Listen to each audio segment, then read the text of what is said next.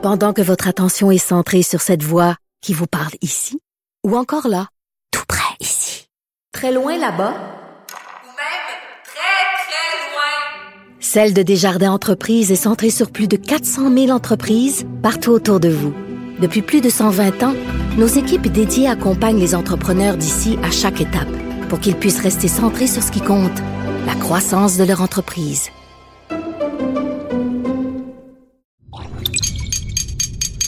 Cube Radio.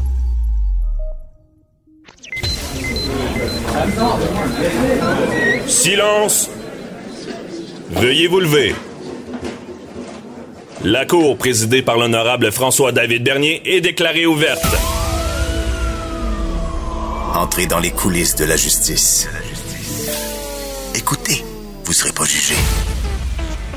Ils appellent à la barre les acteurs de l'actualité. Oui, votre honneur. Avec François-David Bernier. Avec François-David Bernier. Avocat à la barre. Cube Radio. Bonjour, bienvenue à l'émission. On commence aujourd'hui avec euh, Luc La Liberté. Euh, vous voulez comprendre le dossier George Floyd, vous savez, cet homme qui a été, qui, eu le genou dans le cou, qui en est décédé. Euh, on veut, on veut comprendre toute l'historique aux États-Unis de, la problématique avec le profilage racial et les policiers. Luc La, Liberté est là pour nous l'expliquer. Ensuite, euh, Maître Jean-Paul Boilly nous parle de, de l'entrevue qu'on a fait hier avec Maître Guy Bertrand sur une requête en contrôle judiciaire qui a été déposée pour savoir si le gouvernement gouvernement a, bien agi durant le confinement.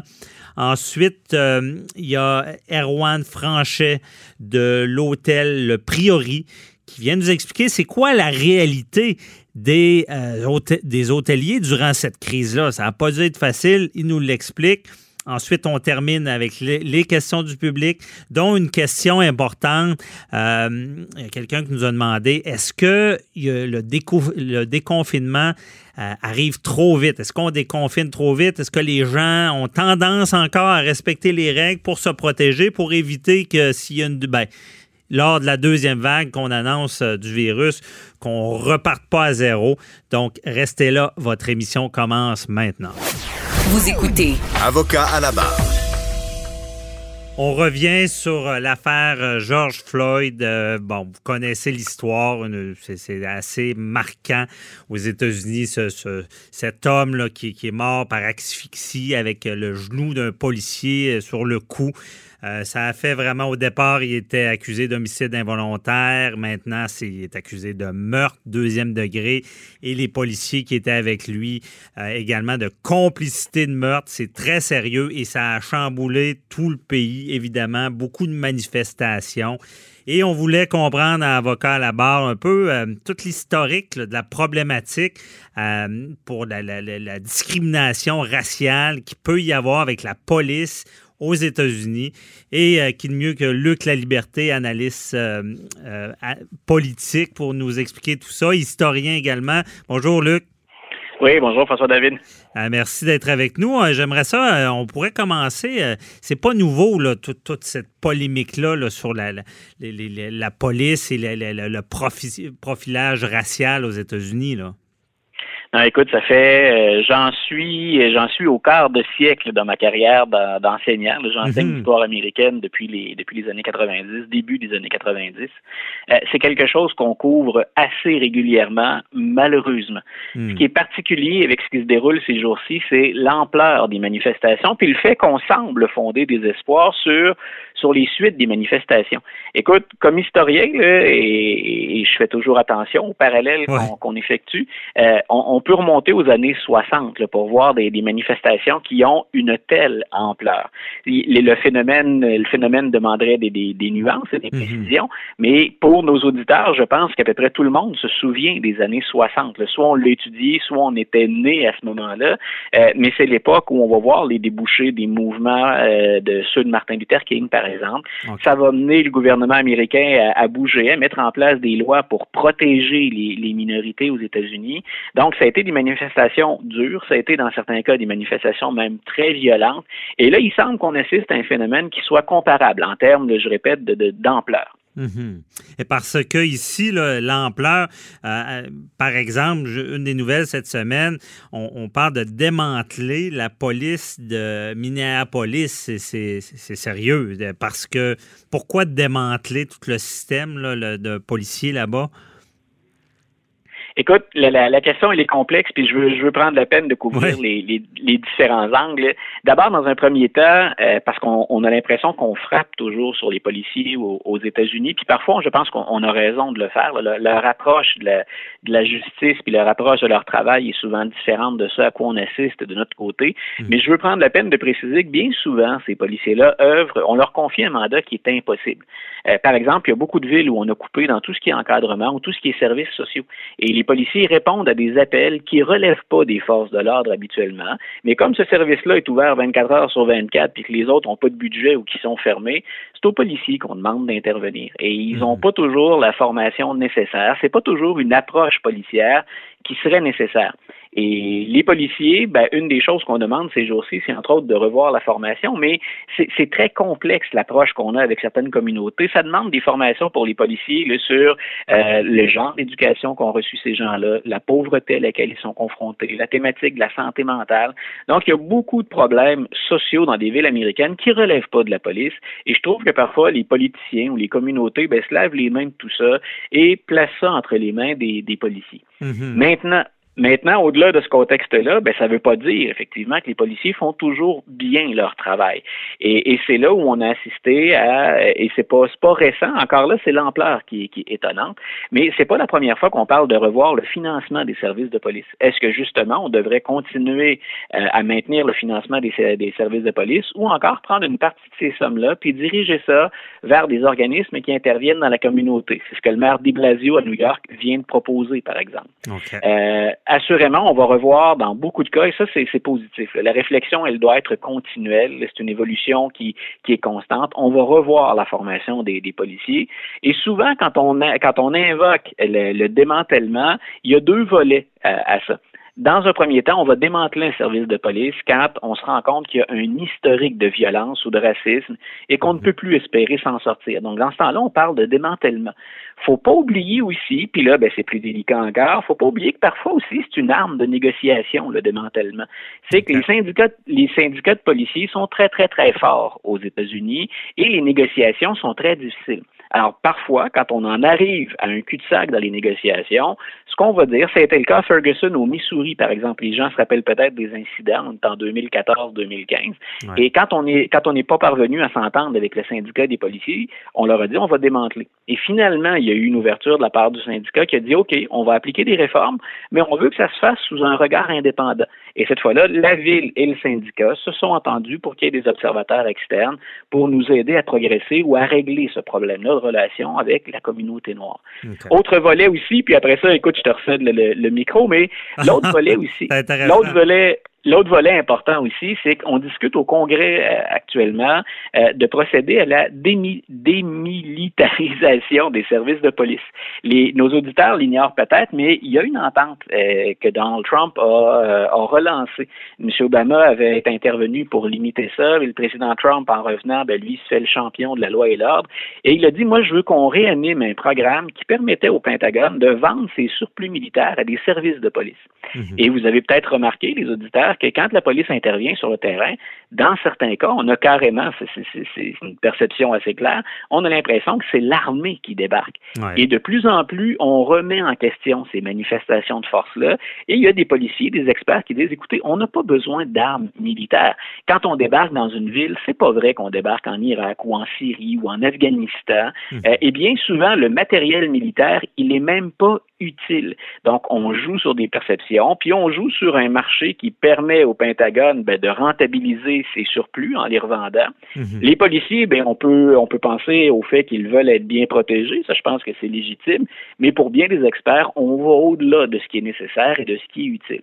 Donc, ce que je viens de mentionner là, c'est pas mal le, topo d'ensemble. Quand on parle actuellement de financement, de démantèlement, de formation, c'est un peu tout ça qui, qui, est en, qui est en jeu. Et pour une rare fois, moi, je lis des observateurs qui disent le mouvement a tellement d'ampleur et il semble que pour une fois, la majorité des Blancs ait compris de quoi euh, il en retourne. Et il y a, contrairement à beaucoup d'autres euh, incidents précédents, il y a de, l'espoir quelque part au travers de scènes qui sont parfois disgracieuses ou de scènes qui sont très dures. Mhm, je comprends. Euh, un espoir que ça change, c'est sûr, c'est un drame ce qui est arrivé, mais ça, fait bouger les choses. Mais moi, je, je connais vraiment pas ça, mais je vais t'expliquer mon impression. Qu'aux États-Unis, il y a réellement un problème qui est beaucoup plus grave qu'on pourrait le voir euh, ben, comme, euh, en comparable avec le Canada pour ce qui est de, du racisme dans, dans, dans, plusieurs milieux, dont celui policier, qu'on sait que euh, le dommage que ça peut créer s'il y a du profilage racial, s'il y a de l'abus policier. Mais c'est quoi le problème aux États-Unis? Pourquoi? C'est l'histoire qui, qui, fait qu'il y a cette tension-là raciale qui, d'après moi, est plus élevée qu'au Canada? Écoute, il y, a ici, puis je, laisse le soin aux experts d'ici de, de, de, de, se prononcer sur, sur cette question-là, mais on a eu à composer aussi avec du profilage. Mais mm. là aussi, la situation elle est complexe. Il faut voir dans quelle communauté puis dans quelles circonstances on retrouve ce genre de problème-là. Je pense que tu mets le doigt sur euh, le, le, le, côté très, très pénible de l'histoire américaine. Mm-hmm. On ne s'est jamais, puis je fais attention au mot, affranchi totalement de toute cette période de l'esclavage. Écoute, c'est d'un côté fascinant, mais en même temps choquant mm-hmm. de voir qu'il des comportements et des attitudes qui persistent encore en 2020, euh, alors qu'on a aboli l'esclavage en 1865 à la fin de la guerre de sécession. Ça a été pour les minorités une très, très longue progression, très, très lente progression, et, et elle n'est toujours pas arrivée à terme. Mhm. Et, c'est dommage. Et ça se double aux États-Unis, la situation actuelle, et c'est la raison pour laquelle j'insistais sur les problèmes sociaux tout à l'heure.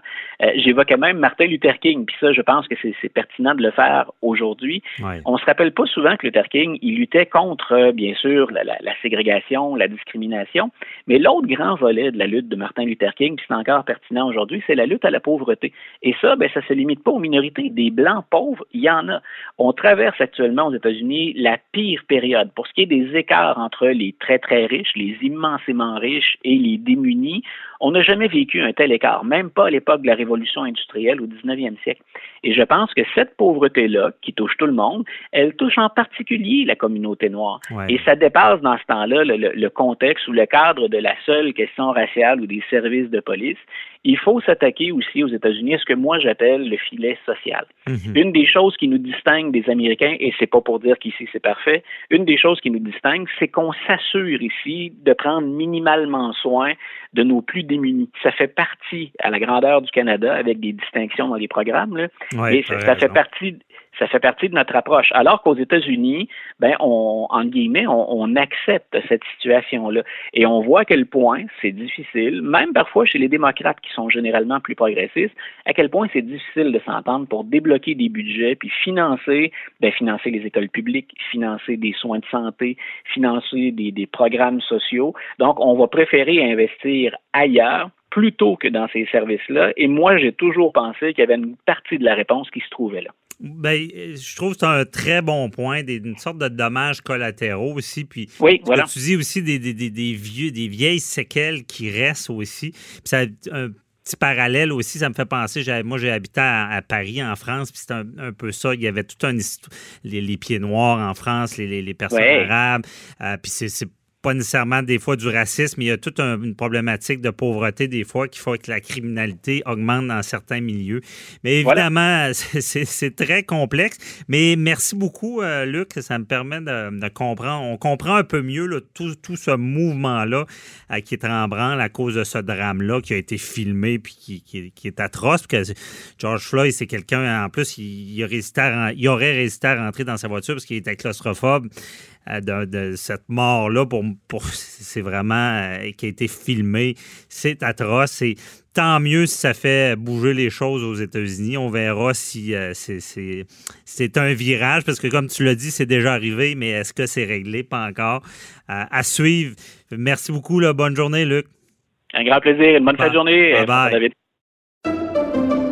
Pendant que votre attention est centrée sur vos urgences du matin, vos réunions d'affaires du midi, votre retour à la maison ou votre emploi du soir, celle de Desjardins Entreprises est centrée sur plus de 400 000 entreprises à toute heure du jour. Grâce à notre connaissance des secteurs d'activité et à notre accompagnement spécialisé, nous aidons les entrepreneurs à relever chaque défi pour qu'ils puissent rester centrés sur ce qui compte, le développement de leur entreprise.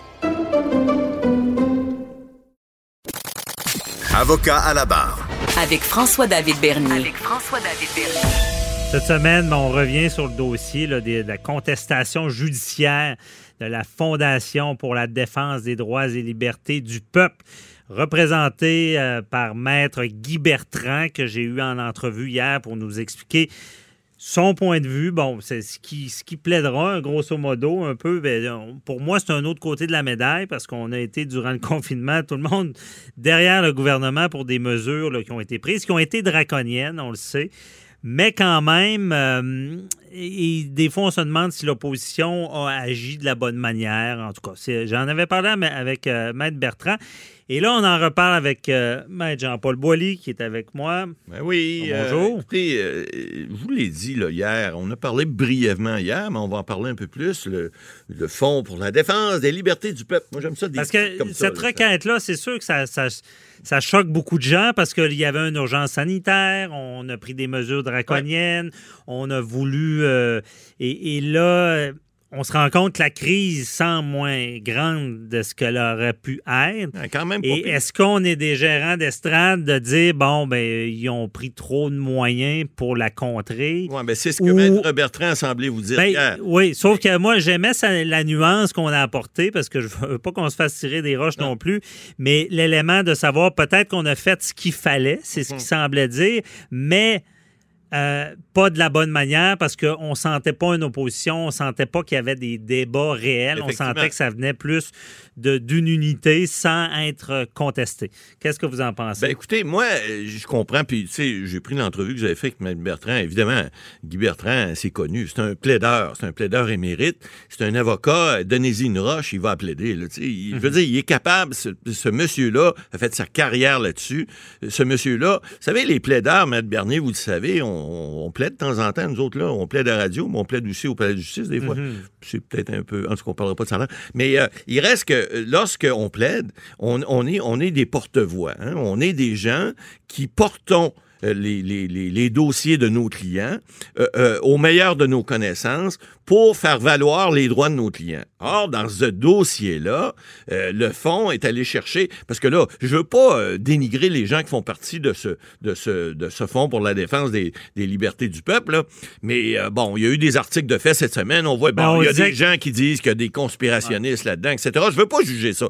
Mais il reste que le mandat que Maître Bertrand a pris, évidemment, on dit tout le temps dans un dossier, faut y croire, mais on est d'abord et avant tout un représentant. On représente. Je vous donner un exemple. Le chirurgien, lorsqu'il opère quelqu'un, il rouvre, puis il a le cancer, puis il peut pas rien faire, il le referme, il l'a pas guéri. Bon, ben l'avocat, c'est, je fais le parallèle, l'avocat, par exemple, criminaliste qui défend un meurtrier, euh, bon, il fait son mieux pour y donner une défense pleine et entière, mais si la personne est meurtrier ou meurtrière, elle va être condamnée pareil. Alors, je dis pas que c'est le cas, mais Maître Bertrand, euh, dans ce dossier-là, je pense qu'ils ont un excellent plaideur pour faire valoir leurs droits. Maintenant, là, à savoir, est-ce que ils, vont, ils ont des chances de succès? C'est un peu ça votre question.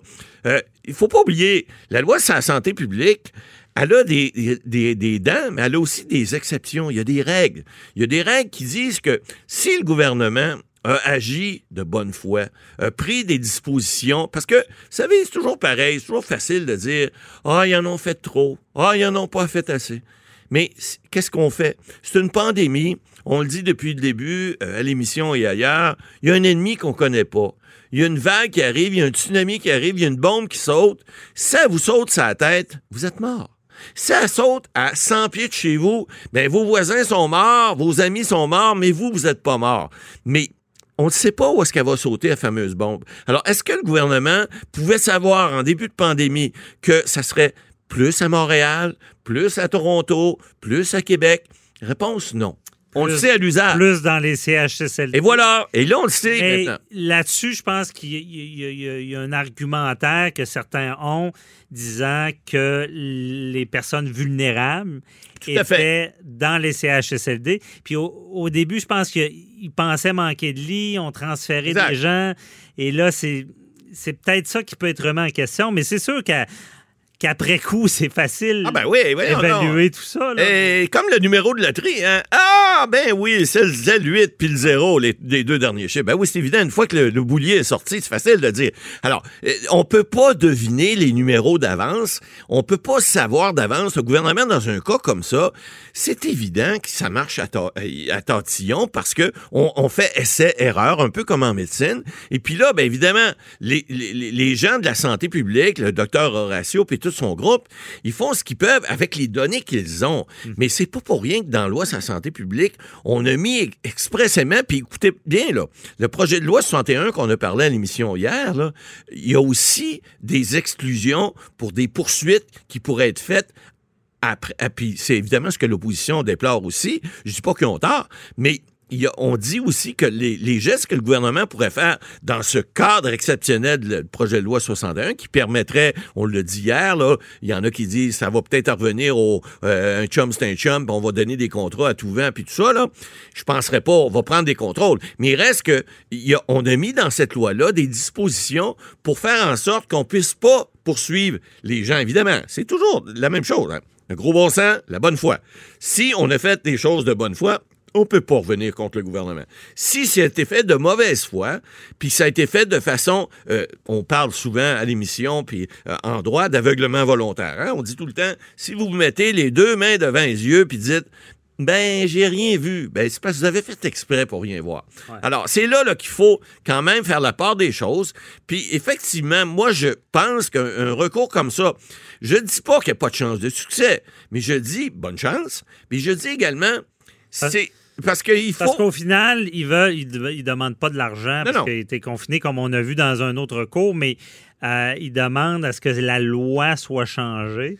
Mais des fois, pour, euh, pour accepter des choses, il faut, il faut se comparer puis Ouais. voir le pire de la chose. Parce que d'un côté, on peut reprocher d'avoir pris des mesures assez sévères, mais on peut aussi dire qu'ils ont été qui ont, qui ont mis la pe- la pédale douce parce Ben que oui. la loi, on l'a souvent dit, Et- leur, leur donnait beaucoup plus tous de les pouvoir. pouvoirs. Ah oui, Il aurait pu imposer beaucoup plus de choses, effectivement. être plus drastique. Effectivement. Euh, on l'a vu avec on- le cas du port du masque. On, Ouais. on- on a jonglé avec ça Puis sans jamais l'imposer. Exactement. Puis les amendes aussi. Et c'est a- sûr que pour les... ce qui a vraiment fait mal, on se le cache pas, c'est l'économie. Ah, tout à fait. Puis écoutez, c'est pas, ce n'est qu'un début. Continuons le combat parce que là, on, commence à, recommencer à déconfiner puis à, reprendre l'économie. Mais ça veut pas dire, un, qu'il n'y aura pas une deuxième vague. Deuxièmement, il y en a qui passeront pas. Alors, c'est certain, là, on a souvent des questions euh, à caractère économique. À l'émission, on le sait, le public euh, nous appelle ou nous écrivent sur Facebook. Et puis les gens sont inquiets. À, à raison. Écoutez, on a, on a subi une pandémie extraordinaire. C'est jamais arrivé dans l'histoire. En tout cas, pas de cette manière-là. Pas des coupures économiques comme ça. Puis là, évidemment, les décisions qui sont prises, c'est au meilleur de leur connaissance. hein. Alors, c'est, est-ce que c'est les bonnes, absolues décisions? Réponse, point d'interrogation, on ne sait pas. Est-ce qu'en droit, on peut venir contester ça? Est-ce que, puis là, Maître Bertrand disait, écoutez, c'est des pouvoirs extraordinaires, ils, ont- ils peuvent pas, l'opposition doit pouvoir faire sa job, ils l'ont pas fait. Il n'y a pas tort non plus. Et Mais- puis, on avait aussi une loi, c'est intéressant, on avait une loi qui était, bon, on, le sait qu'il y a des dents, on le dit souvent, la Ben- loi sur la santé publique. Ouais, mais il y avait l'autre loi aussi qui était encore Ben, pire, la qu'on n'a pas.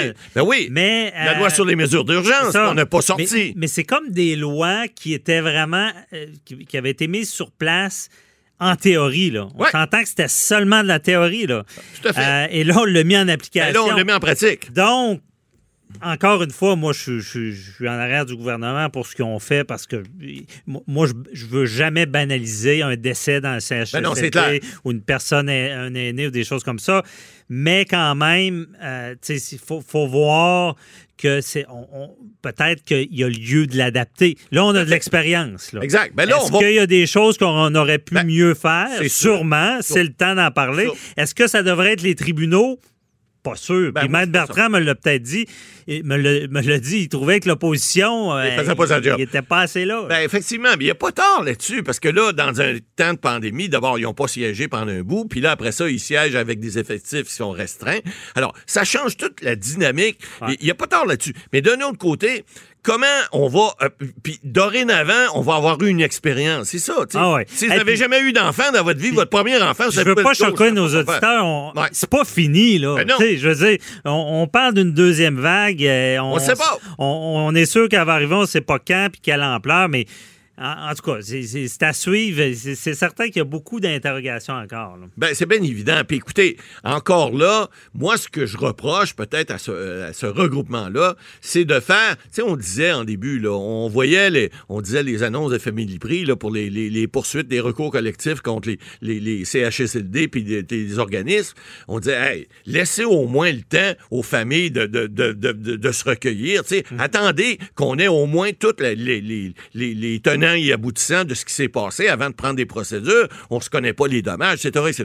Alors là, je pense que oui, c'est une poursuite qui m'apparaît peut-être légalement pas mal fondée, mais qui m'apparaît un peu peut-être un- peu euh, un peu trop vite parce que je trouve que on- on dégaine vite sans nécessairement avoir fait euh, tu sais des fois C'est- bon de faire Ah le oui. tour de- du dossier une fois que le dossier est terminé que- pour dire voici les bons Ben oui. voici les mauvais coups qu'on a Parce qu'une chose est sûre, c'est qu'il y aura un post-mortem de ça. ça Ben, veut dire qu'il va faudra regarder comment ça a été fait. Puis c'est, moi, j'aurais pas voulu être d'un culotte de, de, Dr Arruda ou de Exact. premier ministre Legault parce que il nageait dans l'inconnu. J'ai Tout à fait. déjà fait de la gestion. On est toujours critiqué sur ce qu'on fait. Mais il y a une chose qu'il faut se rappeler quand même, puis c'est que c'est pas fini. Et voilà. Euh, puis peut-être qu'en ce moment, on agit comme un peu partout, comme Ben, si tout était repris puis c'était fini. Puis d'ailleurs, ça sera ma question piège tout à l'heure aux verra. questions du public que je vais vous poser. Mais- Est-ce que est-ce qu'on on pense que c'est fini puis que ça ne l'est pas puis que tout d'un coup, on se laisse aller lousse puis ça va être pire Ça peut après? arriver, ça. Écoutez, mais, là-dessus, on va finir là-dessus, mais ce que je veux vous dire, c'est que, écoutez, on est dans, à l'ère des réseaux sociaux. On veut des réponses tout de suite. On veut tout le temps poser des questions, puis là, prendre des procédures. Moi, je trouve que dans un cas comme celui-ci, c'est nettement, nettement, nettement trop vite. Et- Ouais. Et, et, et, je- vous avez bien dit, c'est le temps plus tard de faire un post-mortem, puis après, c'est parce que j'aime pas que les tribunaux soient saisis de ce qui se passe sur le terrain. Laissons les politiciens faire leur travail, la santé publique faire son travail, puis après, s'il faut faire intervenir les tribunaux, on le fera. Mais moi, je trouve que c'est Ouais. prémédité de le faire immédiatement. Mais le mot de la fin m'appartient. Mais, Oui. mais, ça, je le donne à Maître Bertrand. Quand on parle de droits et libertés au Ah, Canada, c'est toujours sérieux. Il faut toujours critiquer, se poser des questions. Là-dessus, j'y donne. Donc, euh, on verra ce qui se passe avec ce À dossier-là. suivre. Euh, merci, Maître Boily. À tantôt pour les questions du public. Pendant que votre attention est centrée sur cette voix qui vous parle ici, ou encore là, tout près ici, très loin là-bas, Ou même très, très loin. Celle de Desjardins Entreprises est centrée sur plus de 400 000 entreprises partout autour de vous. Depuis plus de 120 ans, nos équipes dédiées accompagnent les entrepreneurs d'ici à chaque étape pour qu'ils puissent rester centrés sur ce qui compte, la croissance de leur entreprise. Avocat à la barre. Avec François-David Bernier. Des avocats qui jugent l'actualité tous les matins. Durant la crise, la pandémie, n'a pas parlé d'un- domaine qui, est- assez important, le, domaine hôtelier. Bon, accueillir des touristes, des gens d'affaires. Et euh, à Québec, il y a un hôtel, euh, le Priori. Euh, pour ceux qui ne connaissent pas le Priori, c'est dans le vieux port de Québec. Superbe hôtel, accueillant. Donc, et cet hôtel-là réouvre aujourd'hui parce que, comme tous les hôteliers, ça n'a pas été facile, évidemment, la crise. Et euh, on, se demandait est-ce qu'on reste ouvert, est-ce qu'on on- on- on ferme en attendant que ça passe. Et je reçois Erwan Franchet, qui est le propriétaire de l'hôtel Priori. Bonjour. Bonjour, Maître Bernier. Merci d'être là. C'est vraiment. euh, Expliquez-nous un peu là, euh, comment ça s'est passé avec les hôtels. là. Hors onde, vous m'avez dit là, c'était un service essentiel. Euh, dès le départ, vous- les hôtels sont restés ouverts. là. Oui, effectivement, l'hôtellerie a été considérée comme service essentiel, mais beaucoup d'hôtels ont choisi de fermer en mars face à l'effondrement de la demande et à, à, à la, à la finalement au, au- à toute la situation entourant la pandémie et au confinement. Nombre d'hôtels euh, à Québec, on parle de 80% des hôtels dans la ville qui ont fermé au plus haut de la pandémie. 80 ah, c'est impressionnant, ouais, comme chiffre. Oui, c'est énorme. On était à un moment, 93% des travailleurs de l'hôtellerie de la ville de Québec étaient au chômage. Euh, on est une industrie qui a des coûts fixes qui sont énormes. Hein. C'est mhm. comparable à, à l'industrie lourde comme la sidérurgie. On a notamment les frais d'hypothèque, les assurances, les taxes en tout genre, et notamment les taxes municipales. Donc c'est vrai qu'on a, même si on a été fermé, même si on n'a pas accueilli de clients, euh, on a engagé énormément de frais pendant ces derniers mois pour s'assurer que nos hôtels bah, soient toujours fonctionnels pour quand on les réouvrirait. OK. Et c'était le questionnement durant la pandémie de dire est-ce que ça vaut la peine de rester ouvert ou pas? La décision, je pense, est assez euh, facile à prendre parce que si, si vous êtes ouvert d'employer des gens à peu de capacité, ça peut être très dommageable. Tout à fait. Et puis l'incertitude finalement qui règne euh, dans le contexte dans lequel on évolue, a beaucoup aussi euh, pesé euh, dans la balance, euh, voyant bah, qu'il n'y aurait pas forcément de, de plan dévoilé tout de suite, ne connaissant pas aussi des échéances du déconfinement pour les autres secteurs de l'industrie touristique, parce qu'on est un écosystème. Hein, Si mhm. les restaurants sont fermés, si les attractions sont fermées, déjà qu'il n'y a plus d'événements, quel est l'intérêt pour les, les, visiteurs de la province de se rendre dans la ville de Québec s'il n'y a pas d'animation et d'activité à leur offrir? OK, je comprends.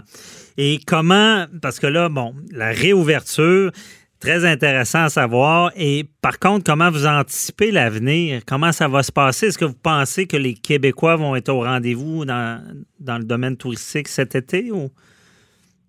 Alors on le souhaite. Euh, on invite d'ailleurs tous les Québécois à venir redécouvrir la capitale nationale. Mhm. Il n'y aura pas d'événements, mais il va y avoir euh, des, restaurants, il va y avoir euh, les attractions touristiques qui vont ouvrir. Il va y avoir moins d'achalandage que les autres étés, donc ça va peut-être aussi l'occasion bah, de, de, redécouvrir la capitale nationale avec un peu moins d'agitation estivale. Mhm. Et c'est sûr qu'on a on a besoin des Québécois euh, pour euh, repartir la machine. On a eu euh, on a vu une belle solidarité des Québécois pendant le confinement pour l'achat local. Et il va être temps d'acheter des vacances aussi locales cet été pour encourager l'industrie touristique québécoise. Je comprends. Et qu'est-ce qui a changé là, à l'hôtel? Euh, quelles, quelles, sont les, les, les, mesures que vous devez appliquer en ce moment? Alors, il y a beaucoup de choses qui ont changé. Euh, on a gardé quand même l'essence même de l'hôtel, qui est l'accueil chaleureux et euh, une, qualité de service bah, élevée avec un, un, souci du détail.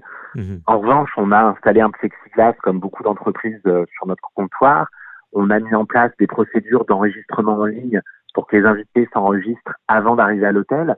On a installé un, écran tactile du côté client du plexiglas pour qu'ils puissent également faire leur enregistrement euh, une fois sur place s'ils n'ont pas pu le faire avant. Pour l'entretien des chambres, on a euh, euh, augmenté nos, nos, sites de désinfection. Nous avons aussi investi dans un, un pistolet électrostatique pour désinfecter la totalité de la chambre avec une pulvérisation de désinfectants et ensuite de probiotiques. Donc ça, c'est un processus euh, donc approuvé par Santé Canada ah, et qui est utilisé, euh, oui, et qui est utilisé dans pour nettoyer finalement les ambulances. Et euh, l'Agence des services frontaliers du Canada utilise aussi cette procédure pour ses postes de douane. Ah, je comprends. C'est vraiment de, comme on voit à la télé, là, quand ils désinfectent un espace, c'est le même procédé. Il faut pulvériser la, chambre de, de ce produit-là, c'est ça? Alors l'avantage de, bah, de, ce, de, cette méthode électrostatique, c'est qu'elle va permettre aux produits euh, d'aller se déposer vraiment euh, sur tous les recoins de la chambre. Donc c'est des produits euh, qui sont bah, qui sont pas dangereux pour la santé, mais qui permettent d'éliminer tout, tout risque et toute trace de Covid si jamais il y en avait. Et le probiotique ensuite va être une couche qui va bah, créer une espèce de, de, protection sur sur le revêtement de la chambre pour euh, justement s'attaquer aux bactéries aux virus si jamais il y en avait. Donc comme ça, on a vraiment, on a enlevé euh, tous les risques avant et ensuite euh, on dépose une couche pour minimiser encore plus les risques. OK, bon, c'est intéressant. Ça, c'est sécuritaire. Donc, on, on, rassure les gens qui veulent voyager. Il y a des, vraiment des dispositions concrètes qui ont été prises. Et j'ai pas, pas le choix de vous demander, M. Franchet, parce que qu'est-ce qui se passe dans votre tête quand, quand, cette pandémie-là arrive? Il doit y avoir des étapes parce que là, on sent une relance. Euh, je vous sens que vous êtes positif sur l'avenir, mais ça n'a pas dû être facile. Ah, je pense qu'on a, on a tous eu euh, des, des sueurs froides, hein, tous les entrepreneurs euh, de la planète. Mhm. Euh, il y avait le, le souci bah, d'assurer la, la santé et la sécurité de notre équipe. Euh, dans, dans beaucoup d'hôtels, hein, on est beaucoup d'entreprises euh, familiales indépendantes. Donc les, les équipes, c'est comme une deuxième famille. Donc on voulait s'assurer que tout le monde sera correct. Ensuite, bah, c'était bah, de, de faire face un peu à la réalité, de se dire qu'on on doit euh, être rigoureux dans le confinement bah, pour euh, pour endiguer finalement la pandémie. Et puis c'est sûr, c'est préparer la relance. Donc la relance, elle, elle passe effectivement bah, par une une solidarité des Québécois envers leur industrie touristique, mais aussi euh, par une aide euh, bah, des gouvernements. Donc euh, le gouvernement fédéral nous a aidés avec la subvention salariale. On a des plans là qui, qui se mettent en branle au niveau provincial. Et puis bah aussi au niveau municipal, il y a, il y a une réflexion à faire sur le système de taxation municipale, au moins pour cette année en hôtellerie, parce que là, on a euh, des factures de taxes qu'on va être in- incapable d'assumer vu les taux d'occupation qu'on prévoit euh, dans les prochains mois. OK. Et est-ce que, justement, cette aide-là est euh, suffisante, que ce soit de la ville ou du gouvernement? Est-ce que vous pensez être assez aidé pour passer au travers? Ben, je vous dirais que pour euh, les gouvernements euh, provinciaux et fédéraux, donc il y a des, des actions qui ont été mises en place, à, à voir aussi combien de temps ça dure. Je vous dirais, Maître Bernier, que ça va être vraiment quand est-ce qu'on va avoir une vraie reprise, quand est-ce Mhm. qu'on va être capable d'accueillir des touristes déjà des autres provinces canadiennes, des États-Unis et enfin du reste du monde. Euh, là, on va vraiment pouvoir parler d'une relance et puis on va pouvoir relancer la machine. Ce qui est clair, c'est qu'aujourd'hui, nous devons nous assurer que notre industrie euh, touristique et hôtelière reste en vie euh, pour être capable de faire face à la reprise. Dans une ville comme la ville de Québec, en pleine saison estivale, on n'a pas assez d'offres pour faire face à la demande. Donc même avant, on était déjà en surcapacité. Donc si on réduit l'offre, euh, on va clairement perdre des parts de marché euh, sur les sites mondiales touristiques. Mhm. Je comprends. Et euh, est-ce que, ju- justement, est-ce qu'il n'y a pas un danger de, de- de prétendre à une reprise en ce moment? C'est ce que vous dites, c'est qu'il ne faut pas non plus crier victoire trop vite, là, parce que vous ne savez pas à quoi va ressembler l'été. là. Effectivement, Maître Bernier, on nous prévoit des taux d'occupation à 15 ou 25 euh, Mhm. D'habitude, à ce moment-là de l'année, on, on frôle les 100 Euh, On est clairement en deçà euh, du seuil de rentabilité nécessaire pour faire vivre euh, notre industrie. Mhm. Et c'est clair que d'habitude, on va faire pendant l'été des réserves pour euh, passer l'hiver au chaud, si je puis Ouais. dire. Et donc là, ça va être quand l'hiver va arriver, il va y avoir vraiment des problèmes. Et c'est pour ça que c'est important d'adresser euh, ces défis aujourd'hui de façon à ce qu'on soit prêt à au moins passer jusqu'à la saison touristique prochaine euh, sous respirateur artificiel, si je puis dire, afin d'être capable de, bah, d'être en vie pour euh, la reprise si elle a lieu en juin 2021. C'est ça. Donc, il y, a un danger qui, est plus tard. je comprends bien. Ça peut, bien aller l'été, mais vos réserves peuvent ne pas être faites pour, euh, l'hiver qui s'en vient. Euh, c'est, c'est important de le dire parce que en ce moment, quand vous analysez tout ça, j'imagine que dans le domaine hôtelier, les réservations sont souvent faites d'avance. Je ne sais pas votre votre carnet en ce moment versus celui de l'année passée, ça doit être deux mondes, là. Effectivement, je pense qu'on a on a les deux extrêmes. L'année dernière, euh, on était euh, dans un dans une phase ascendante qui était euh, qui était très agréable finalement parce qu'on on, on refusait du monde hein, tout simplement. Mhm. Et aujourd'hui, c'est le contraire. On a très peu de réservations. Euh, les annulations se font aussi euh, au fur et à mesure que le temps avance parce que les invités sont dans l'attente, les Américains de savoir s'ils peuvent venir, les Européens pareil. Je pense que aussi d'un point de vue Canada, euh, on a Mhm. tous le goût de peut-être se mettre un peu plus dans la nature, mais il Ouais. faut pas oublier aussi les, les centres urbains. Donc c'est vrai que le, le manque de visibilité par rapport à tout ça est assez préoccupant. Oui, mais euh, sachant qu'on ne peut pas voyager à l'extérieur, c'est sûr que si j'étais pas de Québec, Québec, c'est une fichue belle ville. On invite les gens à y venir. Euh, et euh, pour finir, là, euh, M. Franchet, là, en, en quelques mots, c'est quoi le plus grand défi là, en ce moment que vous aurez dans le futur? Le plus grand défi, ça va être de- d'être capable de faire face à nos frais fixes, sachant qu'on n'a plus de chiffre d'affaires. OK. OK, je Ça, comprends. c'est le, c'est le grand défi. Mhm. Logiquement, évidemment, on comprend ça. Et vra- vraiment, on vous souhaite le meilleur, puis euh, on, on souhaite, euh, malgré tout, euh, une, une saison touristique qui sera beaucoup plus euh, québécoise. Là, mais je pense que euh, lâchez pas, puis euh, on invite les gens à aller vous voir euh, cet été. On sera ravis de les accueillir. Merci beaucoup, Maître Bernier. Merci, bye bye. Merci, au revoir. Pendant que votre attention est centrée sur cette voix qui vous parle ici, ou encore là, tout près ici, très loin là-bas, Ou même très, très loin. Celle de Desjardins Entreprises est centrée sur plus de 400 000 entreprises partout autour de vous. Depuis plus de 120 ans, nos équipes dédiées accompagnent les entrepreneurs d'ici à chaque étape pour qu'ils puissent rester centrés sur ce qui compte, la croissance de leur entreprise. Avocat à la barre. Alors, je procède à la lecture du verdict. Avec François-David Bernier. Les meilleures plaidoiries que vous entendrez. Cube Radio. C'est le moment des questions du public. Euh, Maître Boily qui est avec moi pour y répondre. Au Et poste, euh, À distance. Oui, on fait toujours attention. On, on garde justement, ça, ça va introduire la prochaine question. On, on- on garde nos mesures, même si on semble, tout semble reprendre et euh, déconfiner. Et on dirait qu'on n'a plus besoin de faire attention, mais c'est pas vrai. Mais non, mais- Et d'ailleurs, je commence avec une, une question, Maître Boily, qui vient de, de mon entourage. Euh, Ben gens- c'est votre famille, on va facturer, par exemple. Ouais, ouais. en tout cas, on m'en reparlerait. OK. Euh, là, tout le monde se dit, parce que, bon, le virus, on a eu la frousse, on a été confinés. Euh, Il y a eu quand même beaucoup de morts, là, on se cachera pas, puis c'est pas banal là, ce qui est arrivé. sûr. Mais il y aurait eu des, des- des- des prévisions encore plus pessimistes qui auraient fait que ça aurait été encore pire. Et euh, maintenant, on parle de déconfinement. Mais c'est comme une impression qu'on a, c'est que comme si c'était terminé. Ouais. Comme si la- le virus était plus dangereux. Euh, disparu comme ça par enchantement. Puis, mais pourtant, pourtant, il y a encore des cas. Pourtant, on annonce une deuxième vague. euh, sur laquelle on dit euh, c'est c'est pas une question de, de, de, de est-ce qu'elle va arriver, mais c'est quand elle va arriver, puis c'est et puis quelle ampleur elle aura. Est-ce qu'on déconfine trop vite, Maître Boily? Est-ce qu'il n'y a pas lieu de.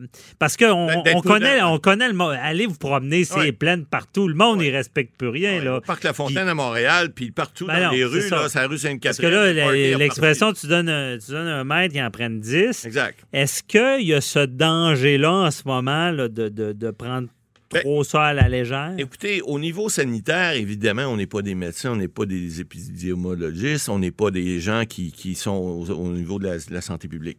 Mais au niveau légal, il faut comprendre une chose. Puis on le dit à l'émission depuis le début qu'on le dit. Mhm. Faites pas les covidios, faites pas les gens irresponsables. Parce que ce qu'on a fait au départ pour éviter des problèmes, on a pris les grands moyens, malgré qu'on a dit que la loi des mesures d'urgence n'a pas été appliquée, mais on a quand même pris ces moyens-là. On a fait des fermetures de masse. On a, bon, on a, écoutez, là, on a fait beaucoup de choses. Si les gens pensent que c'est le beau temps qui fait que le virus s'en va, puis qu'à cause de ça, ils recommencent, parce que là, on sait, là, ils ont annoncé, ils ont changé, le décret a changé. Vous avez le droit maintenant d'avoir des gens à l'intérieur. Vous avez le droit maintenant d'être 10 personnes, de trois euh, familles différentes. Vous avez le droit maintenant d'aller, au- on l'a répondu, vous allez pouvoir louer un chalet, vous allez pouvoir faire des activités, vous allez pouvoir faire certaines choses.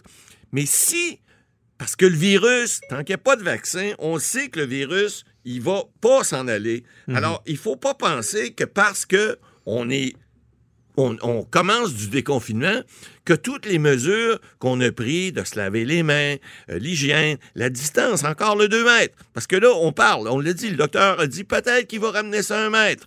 Mais est-ce qu'il Mais va... Maître Boily, si on met ça à un mètre, c'est pas un.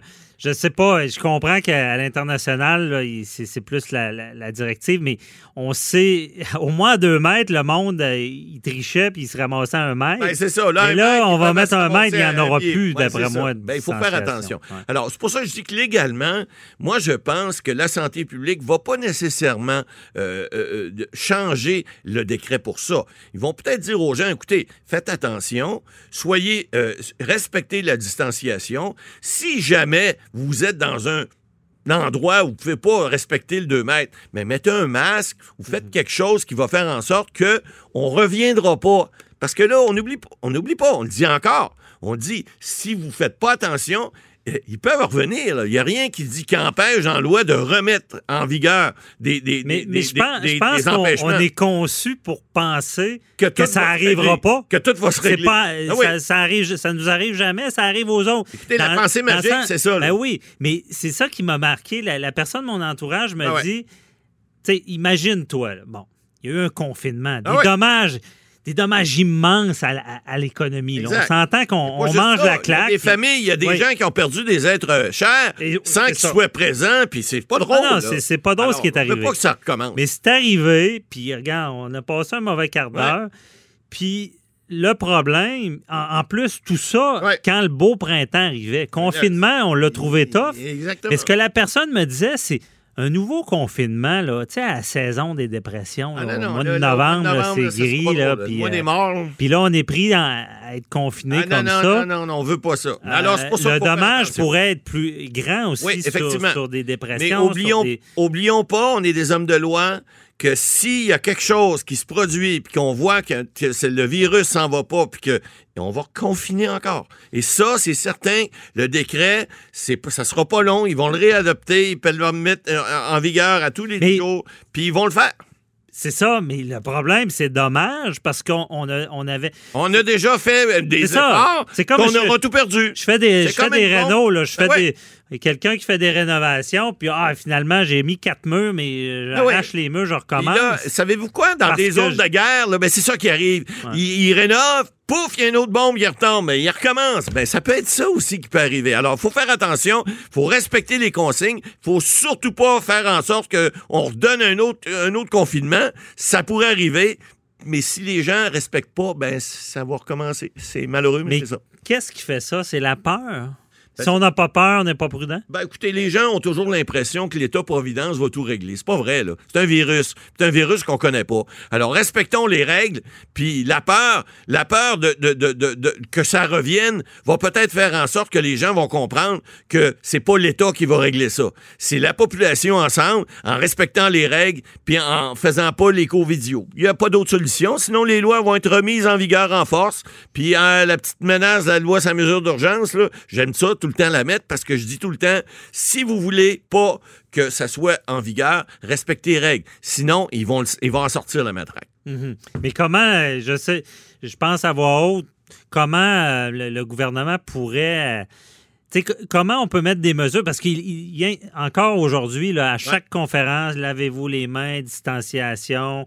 euh, mais Ben, c'est ce des décrets. Ce qu'on, ouais, mais ce qu'on sent sur le terrain, les gens respectent plus ça. Ben, s'ils respectent pas, ben, les gens vont, ils vont avoir, euh, écoutez, au début, on a mis des amendes, là, on l'a vu, là, les 1546 dollars, il y en a eu, là. Ben, on va retourner à ça. C'est tout. Quand les gens écoutent pas, en prison, c'est la même chose, hein. S'ils veulent pas écouter, ils les mettent au trou. Alors, c'est pareil. On a des pouvoirs prévus dans la loi. Si les gens ne respectent pas, puis que ça fait pas en sorte que ça règle le problème, on va revenir à quelque chose, n'en déplaise aux gens de votre famille. Là, je m'excuse, mais ça va être ça. OK. Fallait en parler parce que même d'ailleurs. Ah, c'est on- pas évident. On écrira dans le journal là-dessus pour rappeler aux gens. On ne veut pas perdre nos acquis. Exact. Donc, euh, même s'il fait beau, il faut respecter les règles. Euh, bon, on a le temps. Bon, on a le temps pour euh, une ou deux questions euh, supplémentaires. Il y a Isabelle R. de Pierrefonds qui nous a demandé sur la page Facebook si elle peut demander une diminution de loyer pour sa mère qui habite dans une résidence pour personnes âgées, puisque depuis euh, plus de deux mois, elle est en confinement dans sa chambre et qu'elle ne reçoit plus les services comme avant. Oui, mais ça, évidemment, euh, euh, ces gens-là, là, que ce soit dans, les résidences personnes âgées, les CHSLD ou toutes les résidences où les gens reçoivent des services, on l'a dit. Bon, vous payez normalement, que ce soit 1500, 2000, 2500 dollars par mois, peu importe. Vous avez des services. Vous avez des services de nourriture. Il y en a qui ont des services, euh, par exemple, au niveau des, euh, des, des activités sociales. D'autres qui peuvent avoir des services euh, au niveau de d'autres sorties, etc. Ils sont coupés, là. Tu sais, ils sont confinés. Alors, c'est clair que ils reçoivent pas la prestation de service pour laquelle ils ont payé. Ça, c'est certain, c'est clair.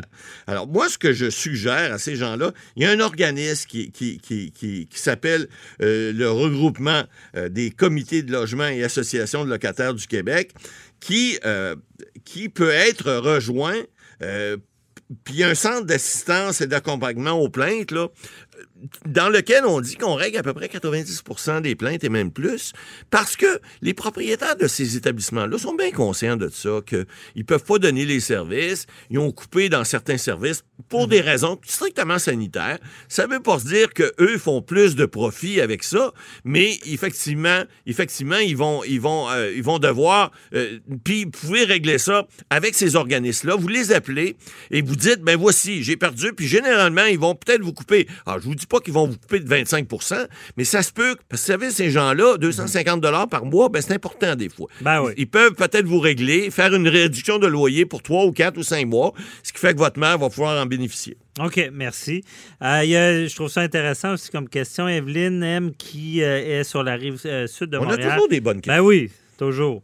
Demande si elle devra se tenir à deux mètres de distance de son ami lorsqu'elle ira manger au restaurant et s'ils peuvent être plus que deux à la même table lorsque ce sera permis dans les régions. Ouais, mais Comment là, ça va se passer au ben, restaurant? Au restaurant, ce qu'on dit, là, écoutez, si elle va euh, au casse-croûte chez Rita, au coin de la rue, là, eh ben, c'est différent que ça va à un restaurant à l'intérieur. Bon, à l'extérieur, on dit qu'on on garde la règle des deux mètres, mais si vous êtes de la même famille, puis là, aujourd'hui, on parle de trois familles différentes possibles à la même table, de pas plus que 10, mais on garde une distance, si vous n'êtes pas de la même famille, de 2 mètres, autant que possible. Ça veut dire qu'une table de 2 mètres, là, ben, vous savez, en studio ici, on a une table d'à peu près euh, 3 mètres de long, par, euh, je sais pas, peut-être un mètre et demi de large, ou à peu près. Bon, on pourrait manger euh, deux familles faciles sur cette table-ci, parce qu'il y a une distance de plus de 2 mètres. Mais euh, si vous êtes trois familles différentes ici, ça risque d'être serré. Alors, oui, vous pouvez manger avec votre copain, mais si vous restez vous restez pas ensemble, vous devez garder cette distance-là de 2 mètres. Mais on dit, dans un restaurant, est-ce que la table a 2 mètres de large? Ben écoutez, là, il va y avoir des. On parlait de mettre des plexiglas, des choses comme ça. Il va y avoir des mesures de prix par les restaurateurs. Mais vous serez pas. euh, la police n'arrivera pas avec un galon pour dire Ah ah, il vous manque deux pouces. Non, non. Ah, mais mais mais gardez. on- mais on soyez. aux gens de collaborer. Ben voilà, comme on Et, fait euh, ici en studio, là, on, se- on se garde à deux mètres. Des fois, on s'éloigne un peu plus parce que vous me toussez d'en face. Non, c'est pas vrai, vous le toussez dans votre coude, mais il reste que. Je tousse pas. Non, non, mais il reste qu'on fait attention. Puis écoutez, la question d'Evelyne est bonne parce qu'effectivement, on, on- on se demande est-ce qu'on peut y aller, est-ce qu'on peut va être à distance ou pas. Mais au restaurant. Et mais il nous reste plus de temps, Maître Ouais. Boily. Hein? Mais euh, il y a une question importante. Est-ce qu'ils vont regarder la carte, savoir si on habite ensemble? Ben, c'est ça. Les Ou, restaurateurs. euh, ont dit, ils- comment ils savent t'es un couple, t'es pas un Ben, couple? ils ils- ils- ce que j'ai entendu de plusieurs restaurateurs, ils disent écoutez, on va le demander, mais on n'est pas des polices. Ah. Si jamais les gens font des choses. D'abord, les restaurateurs, c'est une question de bonne foi. là. Ah. La police, elle arrive, elle fait des vérifications. Ben, je suis pas sûr que c'est les restaurateurs. Il pourrait avoir l'amende, hein, parce qu'il est responsable aussi. C'est Mhm. là qu'il faut faire attention. Mais faites des vérifications diligentes, comme on dit, et le reste, ben, c'est comme les, les 18 ans dans les bars. Vérifiez, mais, mais charriez pas. Merci, Maître Boily. Ah, merci à tous nos auditeurs. C'est fini pour cette semaine et on se retrouve la semaine prochaine. Bye bye. Et comme Maître Boily, je veux que je dise à chaque fois, si Dieu le veut. Cette émission est maintenant disponible en podcast. Rendez-vous dans la section balado de l'application ou du site cube.radio pour une écoute sur mesure en tout temps. Cube Radio, autrement dit. Et maintenant, autrement écouté.